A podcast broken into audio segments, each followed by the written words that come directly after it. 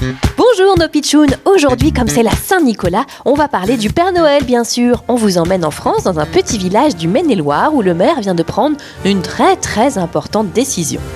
Bonjour les pitchouns, j'ai décidé de prendre un arrêté de la plus haute importance. Un arrêté? Qu'est-ce que c'est? Une loi, si vous voulez. Ah oui, bah alors c'est quoi cette loi? Hmm, je vais vous la lire. Le Père Noël est autorisé à circuler avec les rennes et son traîneau comme bon lui semble, tout en respectant la sécurité de chacun, chacun des usagers les 24 et 25 décembre sur l'ensemble de la commune de Lanchal.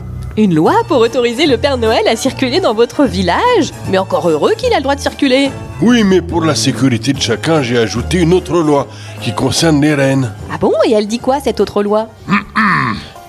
Il est interdit de donner à manger aux rennes car en cas de mauvaise digestion, cela pourrait entraîner un retard dans la distribution des cadeaux. Ah, mais oui, en voilà une loi qui est bonne Interdiction de nourrir les rennes le 24 et 25 décembre pour ne pas qu'ils tombent malades en mangeant trop de biscuits.